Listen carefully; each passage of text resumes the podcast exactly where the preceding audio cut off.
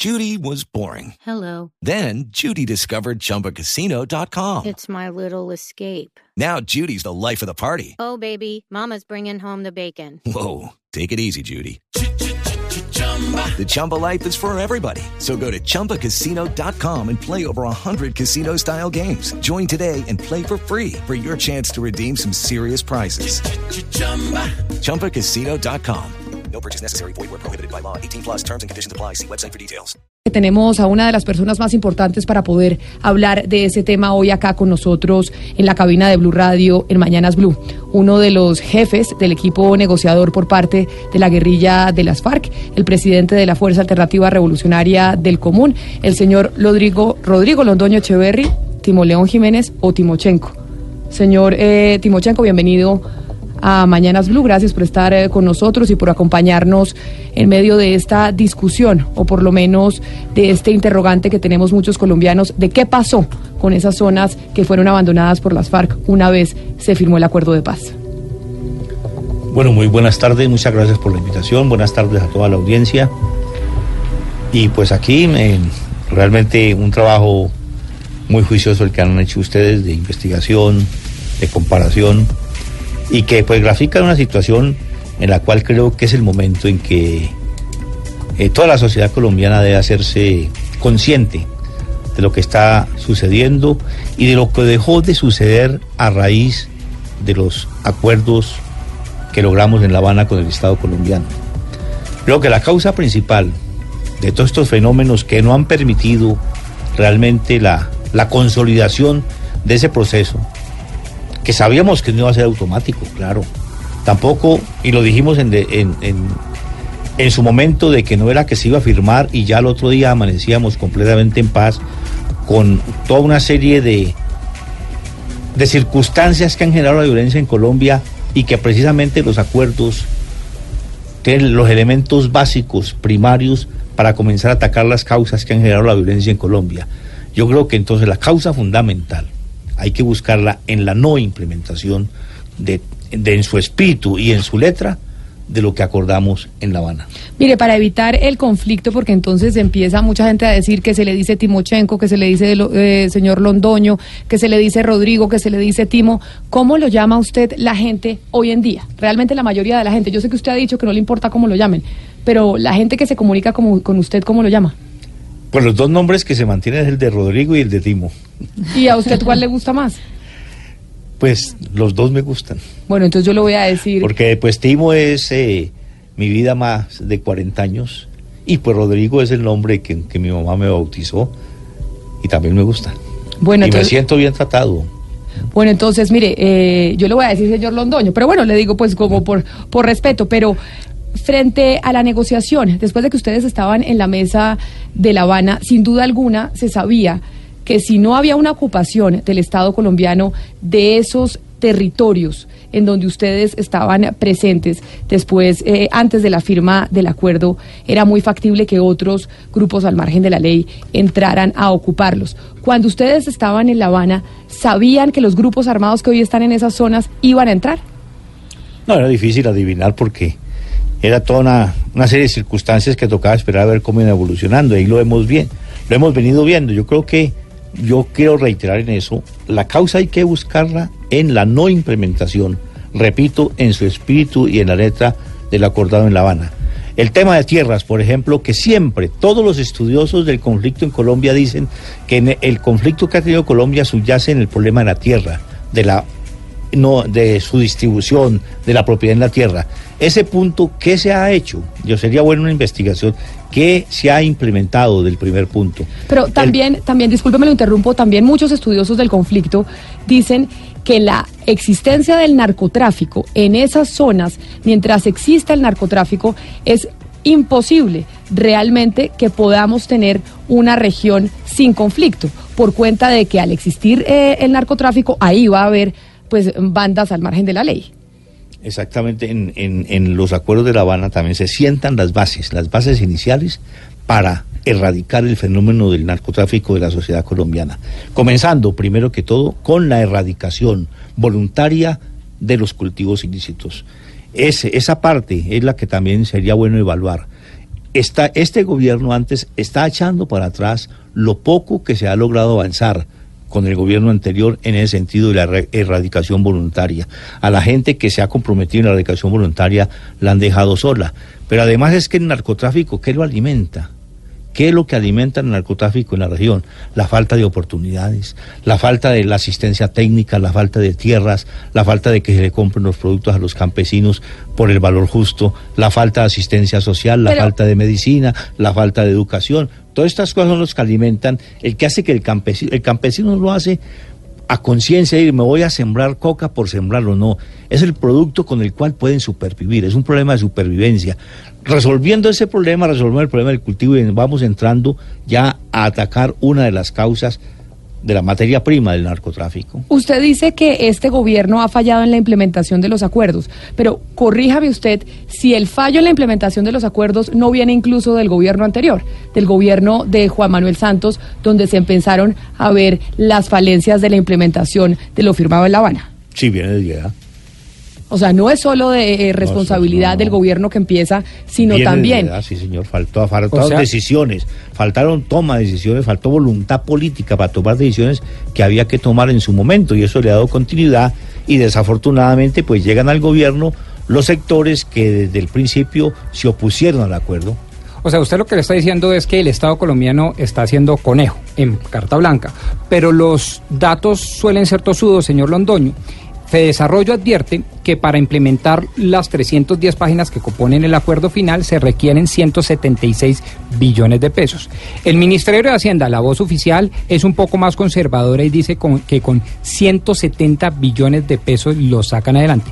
Pero para este año 2019 solo se han podido destinar 2 billones de pesos. Eso significa que gastaríamos alrededor de 75 años en poder implementar a cabalidad el acuerdo. ¿Usted qué opina de eso?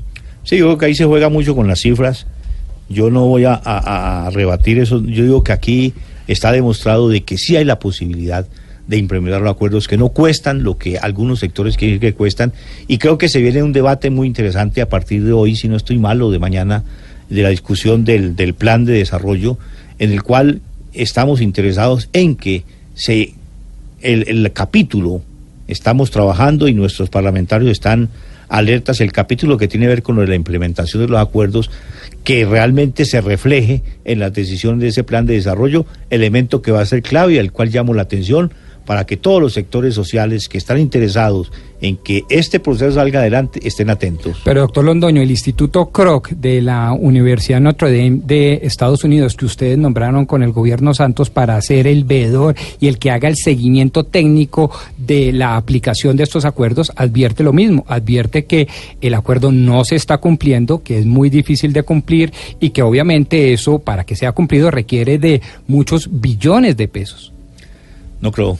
Creo que aquí lo que, lo que falta son muchos millones de decisión política, muchos millones de voluntad política y de seguro que vamos a encontrar los recursos y el material humano para hacer realidad lo acordado en La Habana. Mire, señor Londoño, usted ha dicho, acá hay responsabilidad del gobierno Santos después de la firma del acuerdo porque la implementación empezó a tener falencias desde allí. También hay, también hay eh, responsabilidad del gobierno Duque porque no se está haciendo la implementación como se acordó en La Habana. Pero ¿hay algún tipo de responsabilidad también de parte de las FARC en medio de los problemas que estamos teniendo en esas zonas que vemos que están entrando otra vez en conflicto después de la firma o las FARC y el movimiento no se acuña ningún tipo de responsabilidad en lo que estamos viviendo hoy? Mirando el espíritu y la letra de lo acordado, nosotros hemos cumplido. Al pie de la letra y en el espíritu de lo acordado, todo lo que a, a nosotros corresponde.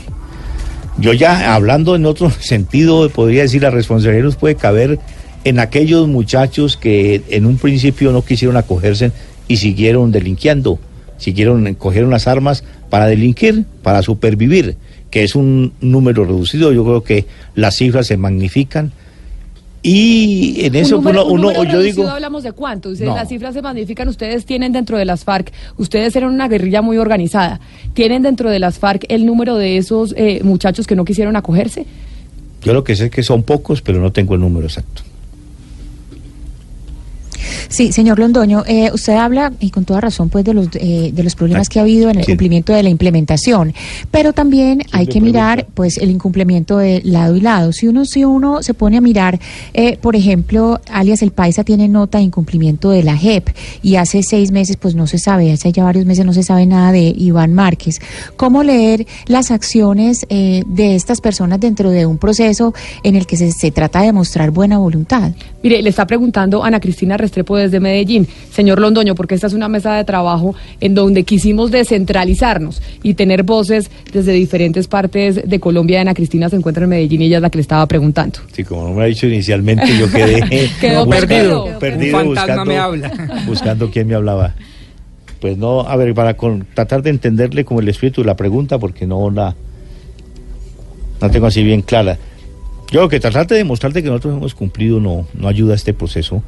Eh, con respecto al país, a estos otros compañeros, yo creo que ellos han estado, han cumplido en lo que ellos requiere, en lo que lo han requerido. El caso, eh, mucho más allá de, de eso, han estado las amenazas que ellos han denunciado, que los ha obligado a, tomar la medida que han tomado, que yo no comparto, pero que ahí me parece que no la podemos señalar en el incumplimiento. Nosotros dimos lo- los pasos acordados en acuerdo, los dimos, tal cual, y, y eso la comunidad internacional es testigo y la comunidad nacional. Señor Londoño, ¿y usted eh, ha estado en contacto con ellos? Es decir, ¿usted sabe dónde están? ¿Sabe eh, cuáles han sido eh, sus movimientos? ¿Qué tanto ha estado en contacto con ellos? Sí, mira, a mí, me, a mí me da, primero que todo me da pesar que se ponga de primer plano este tema, que no es el fundamental. Y yo lo he dicho y lo, pues lo reitero nuevamente, no tengo comunicación con ellos. Ninguno de ellos se ha comunicado conmigo, ni que sepa yo con la dirección del partido. Ellos tomaron una decisión, la han explicado a, a la opinión, han sacado varios comunicados y eso es lo que yo le puedo decir. Pero si usted tuviera que darles una recomendación distinta, ya lo ha hecho, si no me equivoco, les diría que el accionar debería ser el contrario y estar aquí como sus compañeros, pues poniendo la cara. Sí, lo he dicho y aprovecho para reiterarlo. Esto. El, el- el- ¿Quién nos ha trazado la línea? El partido, la dirección del partido.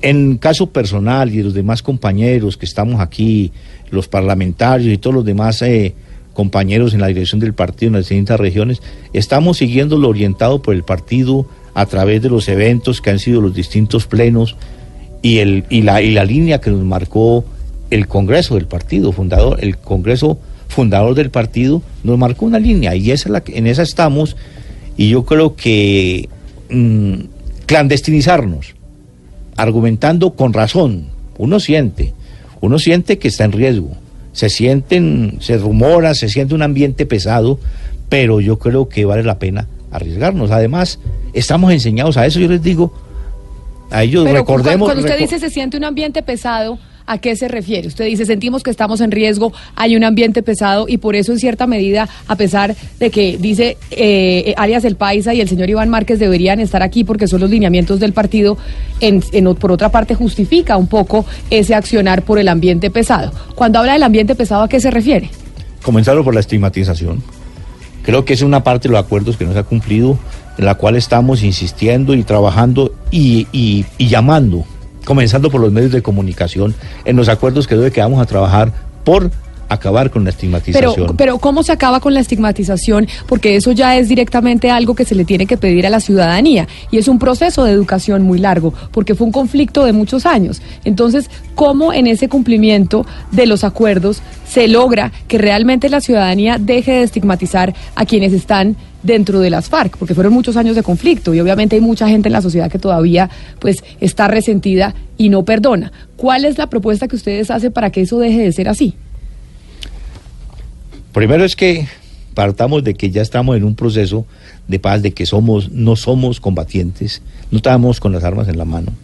Uno hay veces ve los medios de comunicación, especialmente la televisión y la prensa escrita, que frente a una noticia del partido nuestro colocan imágenes de la guerra, de imágenes donde estamos nosotros uniformados y armados. Eso ya es un mensaje subliminal, pero que incide. Y de parte de algunos funcionarios del gobierno, eh, por ejemplo, lo que está la señora vicepresidenta en distintos momentos, lo que planteó frente al caso Santrich, de que si no es extraditada, si no se daba la vida, la, la vía de extradición, de todas maneras al presidente no le iba a temblar la mano porque son unos bandidos, porque son unos narcotraficantes. Con esos calificativos, yo creo que no, es difícil. Y se va y se va manteniendo eso. De parte nuestra hemos hemos hecho el esfuerzo. Yo trato a veces de no de no calificar estas salidas en falso de los funcionarios. Hay que comenzar por ahí. Y el asesinato ese cualquier otra cosa incluso tiene mucha explicación lo que falta de implementar por un lado o por otro pero cómo se explica el asesinato de los líderes civiles y en este ca- y en este momento de más de 90 exguerrilleros Mire, como para que no se me pierda, porque Ana Cristina Restrepo estaba en Medellín, pero Hugo Mario Palomar está en el sur eh, del país, en Cali, y le va a hacer una pregunta para que usted sepa quién, quién le está preguntando, Hugo Mario. Sí, señor Londoño, para, para usted una eventual extradición de Jesús Santrich, ¿qué, cambiaría eh, a lo acordado con, con el gobierno nacional? cambian las reglas del juego totalmente. Se crea una situación bastante difícil de manejar. Yo no quiero aventurarme de que vamos a tomar esta acción, la otra. Lo que sí les digo es que, pues, nos pone a todos de que cualquier juez, en cualquier momento puede eh, pedir que se extradite a cualquiera de nosotros. Y eso sí cambia completamente el panorama de algo que quedó acordado y quedó claro en lo que se trabajó en La Habana. Pero usted cree que, que algunos de los eh, excombatientes que hoy están haciendo política podrían regresar a las armas si sucede esta extradición de Santrich? Yo espero que no, yo espero y es el llamado que estoy haciendo. Nos van a poner una situación difícil, pero, pero llevamos más de 50 años enseñados a afrontar situaciones difíciles y bastante complejas. Yo creo que esta no nos va a hacer echar para atrás frente a un compromiso que hicimos, no con el gobierno, es un compromiso que hicimos con el pueblo colombiano. Es un compromiso que hicimos con la sociedad colombiana y un compromiso que hicimos con la comunidad internacional. Y no, y no le pusimos condiciones. Ahí no dijimos si pasa esto nos volvemos atrás, si pasa lo otro volvemos. Sabíamos que habían riesgos, pero como sabemos que estamos acompañados, yo por ejemplo eh, tengo mucha fe y mucha confianza en llamar todas aquellas fuerzas que cuando se dio el tema del plebiscito se levantaron, se movilizaron. Yo les digo que hay que eh, dar como la anteorden. Hay que estar dispuestos a la movilización porque se nos quiere generar un ambiente de guerra y de intolerancia nuevamente en el país y no podemos dejarlos. Está en manos de nosotros, de todos los colombianos y a la comunidad internacional que nos ha acompañado y que nos sigue acompañando eh, a conciencia que mantenga ese Pero acompañamiento. ese ambiente de guerra al que usted hace referencia me lleva a preguntarle si cree que eso viene directamente desde el gobierno del presidente Duque. ¿Y por qué se lo pregunto? Porque usted acaba de decir que cuando la vicepresidenta Marta Lucía Ramírez se refiere a ustedes, habla de los bandidos, de la extradición de Santrich y demás. ¿Ese ambiente de guerra ustedes sienten que viene o que, está lo, o que lo está promoviendo quién? Los sectores que no quieren que se implementen los acuerdos de la banda, los sectores que tienen miedo a que salga la verdad de lo que ha sido el conflicto en Colombia, los sectores que se enriquecieron de verdad a partir de la guerra. Esos son los sectores que están fomentando la, la violencia y la confrontación. Y nos vamos ahora para Barranquilla. Allá está Oscar Montes, que es otro de los integrantes de la mesa de trabajo que quiere preguntarle. Eh, señor Londoño, eh, bueno, usted ha dicho que eh, a la hora de buscar responsables o culpables de lo que está ocurriendo en estos momentos con la negociación o el desarrollo de las mismas, el Estado colombiano es un gran culpable, digamos, el gobierno anterior y este gobierno también. Pero, pero le voy a citar una cifra que es de la Fiscalía General de la Nación. Dice que por extorsión las FARC recibieron 6 billones de pesos esa cifra, esa, esa, esa, esa plata, ese dinero, ¿no sirve también para reparar a las víctimas? Mire, nosotros, exactamente, esa es una de las matrices que está tratando de imponerse, que, que todos esos escándalos que, que le han salido al fiscal, que sí no son inventos, eh, han tratado, con eso ha tratado de, de, de hacerle daño al proceso, de tratar de ponernos contra la pared, con, con mentiras, con montajes. El cuento, nosotros entregamos los bienes, fue un compromiso que hicimos, entregamos lo que teníamos hasta ese momento, y, y ahí para adelante, esas cifras tienes que demostrarlos ellos. Yo le demuestro y tengo la conciencia Pero, pero tranquila. perdón, señor Londoño, o sea, ¿el, el fiscal se inventó la cifra? Pues tiene que mostrarlas Ahí tenemos unos escenarios, la comisión, estamos en la JED, allí vamos a, a- a- a responder por todo lo que realmente nos toque responder, pero no podemos responder por cifras que se han inventado. Nosotros decidimos hablar hoy de este tema porque vemos como en diferentes regiones, en donde dos años después de firmado el acuerdo de paz y de retirada la guerrilla de las FARC de esas zonas, hoy están siendo ocupadas por el ELN o por bandas criminales.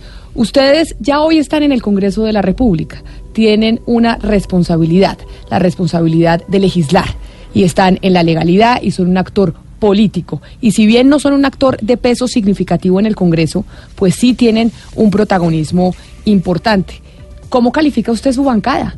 ¿Cómo califica el trabajo que están haciendo ustedes en el Congreso de la República en términos de proyectos que han venido presentando, ya ocupando una curul y estando en el poder, que era finalmente, entre otras cosas, lo que querían desde hace muchos años? Sí, una de las aspiraciones y digamos, y digamos de las de las cosas positivas de este acuerdo y lo que buscamos es la participación política. ¿Y cómo les Y ha ido? estamos- nos está yendo- ¿Cómo va? O sea, es decir, usted se califica de 1 a 10, ¿cómo? En presentación de proyectos, porque uno acá critica todo el día a los congresistas y ahora ustedes hacen parte de ese órgano y eran uno de los grandes críticos. Hubo congresistas secuestrados y ustedes dijeron secuestrados porque además son unos de los que roban al pueblo colombiano. Ahora que ustedes están ahí sentados, yo le pido que usted se haga su calificación. Perfecto, eh, hace poco hicimos el balance y la y la, la- el balance es positivo. Nos ha ido muy bien, estamos haciendo un aprendizaje, llegamos a un escenario que no conocíamos, que a veces aterra la forma como allí se actúa y se trabaja, pero se va aprendiendo. Y que ese es uno de mis argumentos frente a aquellos que son escépticos. Mire, tenemos el escenario, tenemos 10, ahorita 9, desafortunadamente, ojalá Ojalá Iván se vincule para completar los 10. Mire que perdimos las curules de especiales para las víctimas por un voto. Eh, pero la experiencia es bien interesante y sabemos que sí, hay muchas limitaciones, hay que cambiar mucho en el juego, en el juego de la política, en, la, en el aspecto electoral, en el mismo funcionamiento del Congreso, pero en ese escenario es el que en, que, en el que nos estamos proyectando y precisamente en este momento los compañeros nuestros eh, de la bancada con todo su equipo están ya planificando el trabajo en esos próximos seis meses. Estamos viendo los proyectos, los proyectos que van encaminados a, en función de, la, de los acuerdos.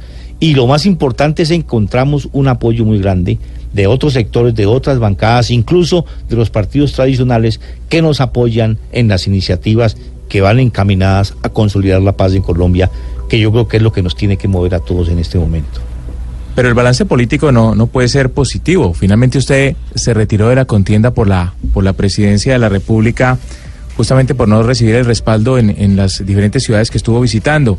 Eh, ¿Cuáles son las expectativas, señor Londoño, para, para esta campaña que se avecina en octubre, las, las campañas a alcaldía, gobernaciones, consejos, asambleas? ¿Quién me pregunta? Le pregunto a Hugo Mario desde Cali. Ah, Hugo desde Mario Cali. Palomar desde, desde el sur Eh, del país. Esto, Hugo Mario, yo me retiré fue porque eh, el corazón como que no quiso aguantar mucho y me tocó irme a una operación de corazón abierto, el cual está ya, de esa operación salió bien fortalecido y por esa razón fue que abandoné la campaña.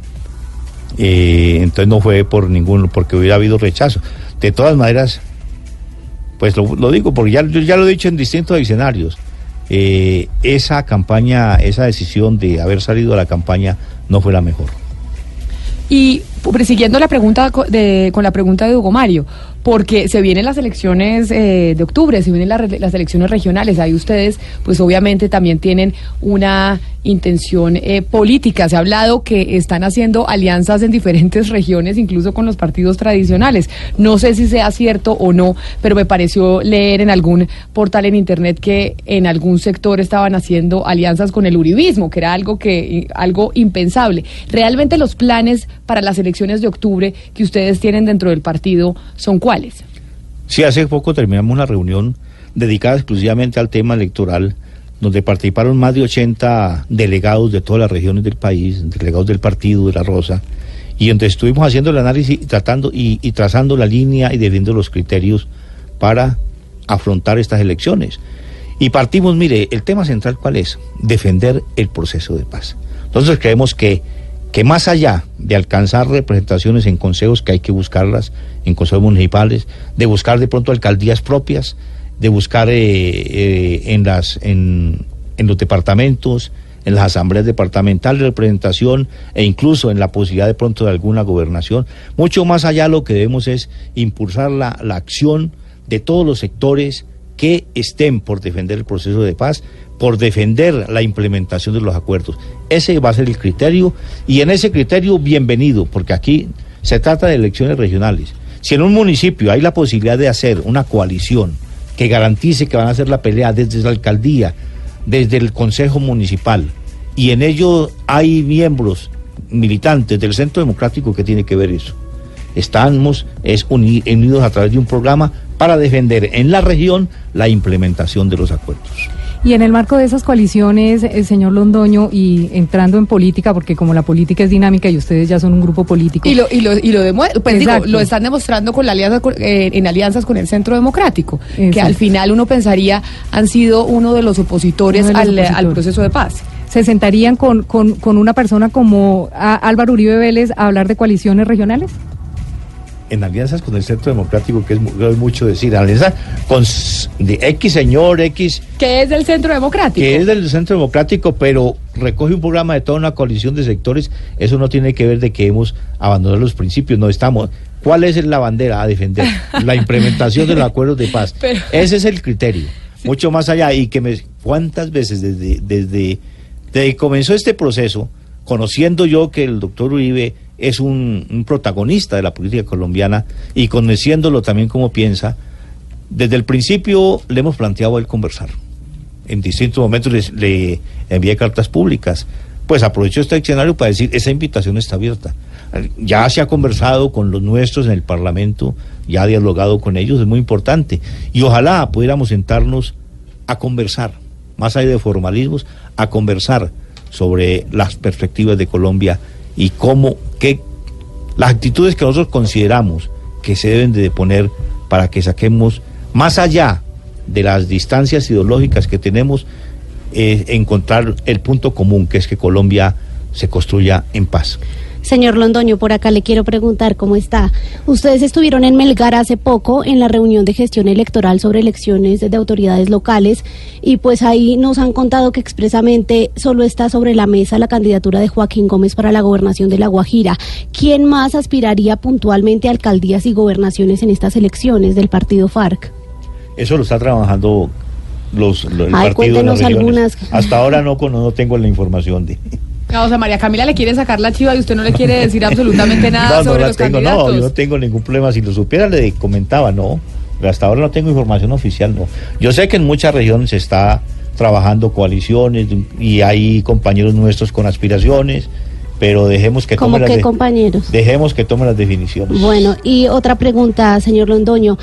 Eh, desde su partido también nos han manifestado en varios comentarios una preocupación porque el presidente Duque no ha sancionado la ley estatutaria de la JEP. ¿A usted le preocupa eso? Hay rumores de que de pronto la objetaría usted que sabe de eso. Exactamente lo tenía por aquí escrito y por si me dan la oportunidad de decirlo, se lo agradezco, es una preocupación muy grande y que esperamos que eh, el, el señor presidente, el doctor Duque, pues recoja esta inquietud. Eh, en distintos momentos yo le, le he dicho la necesidad de tener también un diálogo, un diálogo franco, sincero, así sea corto, para expresar incluso este tipo de cosas. Ese hecho genera mucha incertidumbre. El hecho de que el presidente no haya firmado la ley estatutaria de la JED, esto eh, está creando un limbo ahí que, que inquieta, que genera inquietudes en la gente y que lo aprovechan aquellos que quieren hacer fracasar el proceso. Lo aprovechan para generar incertidumbre, para alentar de pronto posiciones en contra del proceso. Yo creo que ese sería un gesto muy importante que podría dar eh, el señor presidente en estos momentos en que muchos quieren hacer sonar son clarines de guerra. Cuando usted dice eso puede hacer fracasar el proceso, ¿por qué no definimos qué significa que el proceso fracase? ¿Y qué pasaría en caso de que eso fuera así? Pues que el proceso fracasa es que se inicia un nuevo conflicto en Colombia de grandes dimensiones, características que uno no sepa, no sepa si nos toca esperar otros 50 años para, para entrar a sentarnos a ver cómo se resuelve. Yo lo decía cuando comenzábamos este proceso, mira, hay que hacerlo con mucho cuidado porque no podemos dejar sentada, dejar sembradas las semillas de un nuevo conflicto. Y digo que estamos a tiempo, todavía estamos a tiempo para impedir que las semillas que quieren, eh, las semillas de un nuevo conflicto, no dejarlas que, que fructifiquen. Señor Don Londoño, como dice Camila, usted ya desde el establecimiento político, con partido político, senadores y demás, ¿usted este- estaría dispuesto a tenderle la mano a todos estos grupos armados organizados que todavía polulan por el territorio colombiano para que verdaderamente alcancemos una paz estable, integral y duradera como lo plantearon en el Acuerdo de La Habana? Yo creo que por principio lo debo de hacer. Por principio lo debo de hacer. Eh, tengo muchas esperanzas en que este dificultades que se han presentado en los diálogos con el ELN se logren, se logren resolver. Tengo mucha esperanza que la sociedad colombiana logre incidir y la misma comunidad internacional para que se reanude el diálogo con el ELN. Nuestra experiencia fueron, fueron seis, seis años en las cuales hubo muchas dificultades, muchos tropiezos y siempre salimos adelante, pero porque nunca se rompió el diálogo. ¿Y usted estaría dispuesto que no solo con el ELN, sino con todos los demás grupos armados organizados, el Clan del Golfo, etcétera, etcétera, se logre un acuerdo que hable de bloque de constitucionalidad y acuerdo internacional especial como sucedió con ustedes? Bueno, ya allí de qué tipo de acuerdo, si no me atrevo yo a especular sobre él ni a, ni a, ni a pontificar. O sea, con pero ustedes sí, ya- con ellos no. Ya se venía, no, ya se venía trabajando y lo veníamos apoyando y teníamos incluso intercambios en ese tema sobre las posibilidades que se están abriendo a esta gente agrupada en el famoso clan del Golfo. Yo creo que el camino es por allá, es a través del diálogo y de la concertación. Ya el tipo de acuerdos y este tipo especial, ya no, eso no toca reformas es sobre la constitucionales, mesa, nada de esas cosas. Ya hay que, es, es a través del diálogo que deben de llegar. Lo importante es tener la voluntad de buscar salida y no seguir confrontándonos, no seguir matándonos aquí entre colombianos.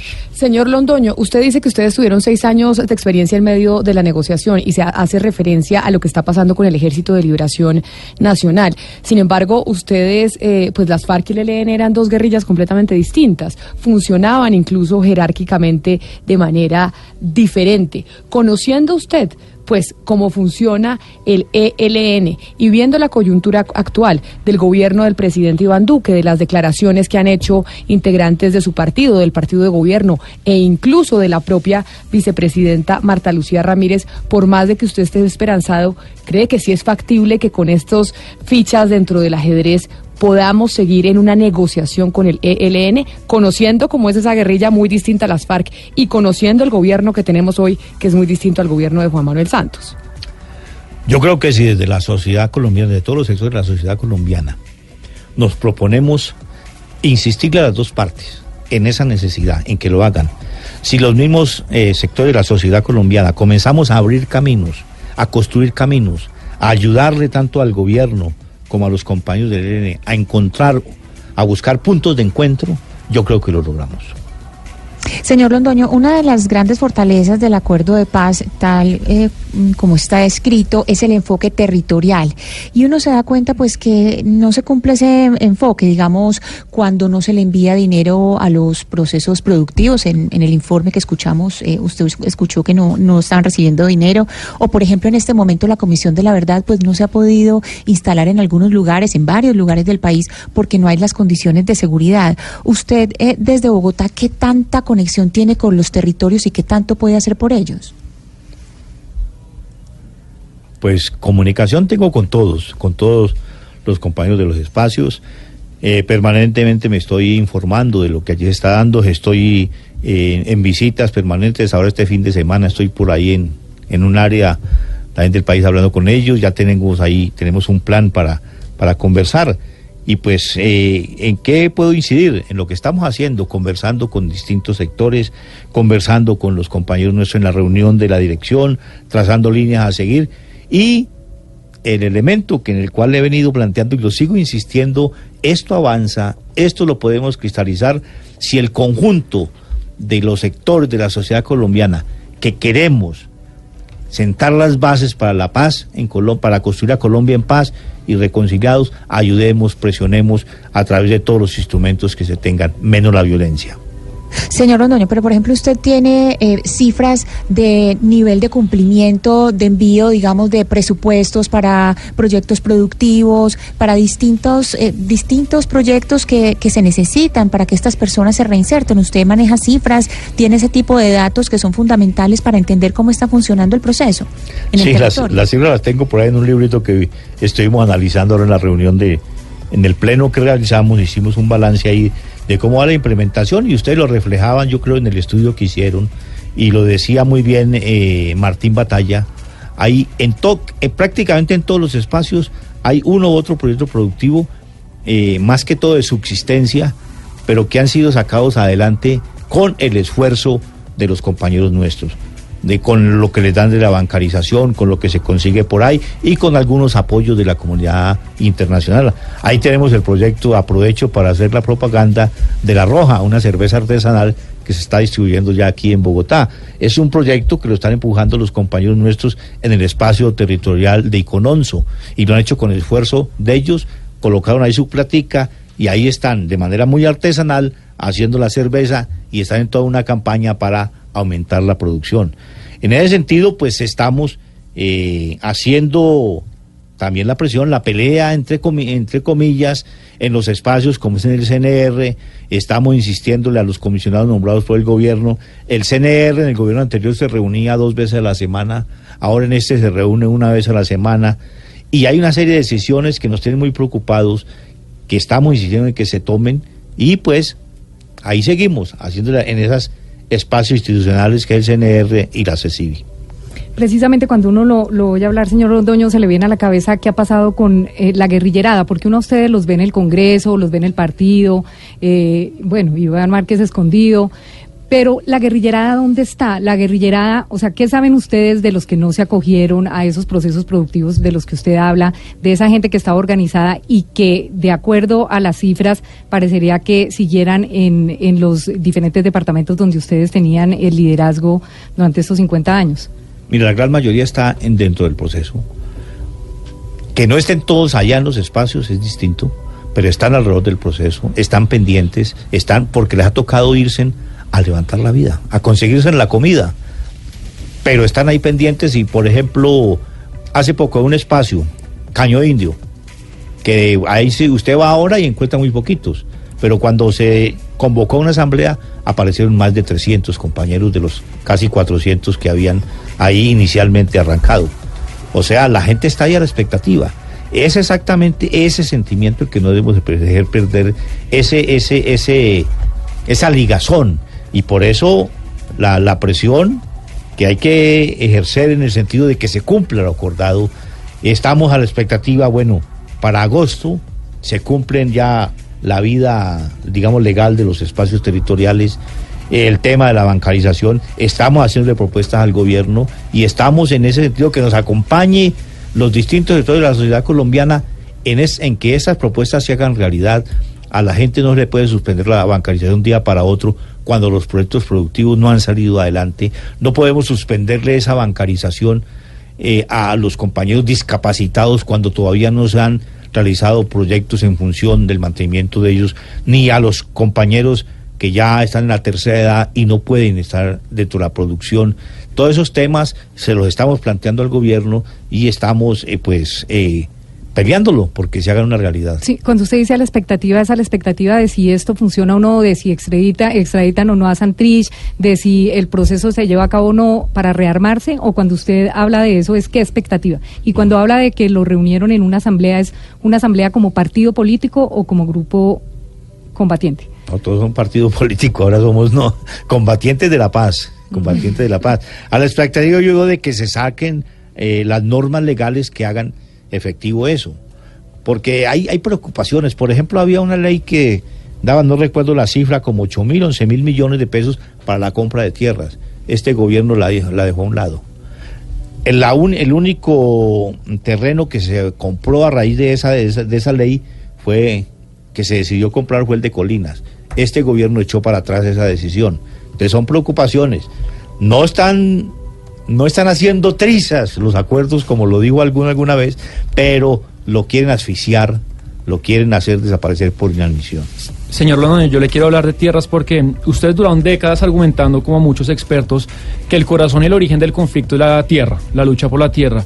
Y uno lo que ve es que el paquete legislativo de la reforma agraria casi que no ha pasado, nada avanzado, y quiero que nos cuente quiénes son los culpables de eso con nombre y apellido, y dos, por qué los protagonistas, ustedes y el gobierno, no hablan de eso nunca, en los medios no hablan de reforma agraria ya después de haber firmado la paz. No, sí, siempre lo siempre lo creo que lo, lo, lo señalaba yo antes, uno de los, es el primer punto. El primero, sí. El primer punto. Exactamente, ¿quiénes? Eso es muy importante la pregunta, ¿quiénes se han opuesto? Entonces, desafortunadamente se dijo que esto de la implementación iba a pasar todo por el Congreso. Los sectores mayoritarios de los partidos tradicionales se han opuesto a que se implemente lo acordado en La Habana en el, en el tema de tierras. Doctor Londoño, perdón, Doctor- doctor, no le gusta que le digan doctor Timo, señor Londoño. Ustedes siempre cuando uno les pregunta sobre Venezuela hacían, eh, pues en mi caso respondían lo siguiente, aquí tenemos muchos problemas, ocupémonos de eso, sino del país vecino, pero hace poco ustedes emitieron un comunicado después de, la nota en la libreta del secretario de Seguridad Bolton diciendo, defendiendo a Venezuela, acusando al gobierno Trump de promover ese intervencionismo en el país vecino y diciendo que Nicolás Maduro siempre ha velado porque allá haya un diálogo democrático. ¿Ustedes defienden a la dictadura, al régimen de Maduro? Me da ganas de decir como un personaje muy conocido. Siguiente pregunta. Pero no, ¿por vea, qué? nosotros Pero ¿por hemos fijado nuestra posición clara frente al tema Venezuela, ¿no? Yo no, no, no, no. Es un, un chistecito aquí en medio de toda esta conversación tan seria. Eh, nosotros fijamos nuestra posición, la tenemos clara, definida. ¿Y usted cuál es su posición frente a la dictadura de Maduro? Ya usted de entrada me está colocando a mí a, que juzgue y a que prejuzgue. Yo no puedo tener, yo no, yo no pienso que hay una dictadura ya, partimos de ahí. Eso ya es para una larga discusión. Pero aquí, ¿cuál es el tema? ¿Cuál es el tema central que yo creo que todos tenemos que hacernos conscientes? ¿Cuál es el interés de los Estados Unidos sobre Venezuela? ¿Es el interés es la, la, la situación de salud, de hambre, de miseria del pueblo venezolano? No. Eso está clarito. Y yo creo que todo lo tenemos claro. Que a veces no lo atrevamos a decirlo es otra cosa. Pero mire, el interés son las reservas petrolíferas más grandes que hay en el mundo que las tiene Venezuela. El interés de Estados Unidos es tener ese petróleo. Para no tener, él se gasta, para traer un barco lleno de petróleo desde el Golfo Pérsico, se gasta casi dos meses. Para llevárselo de Venezuela, gasta cuatro días.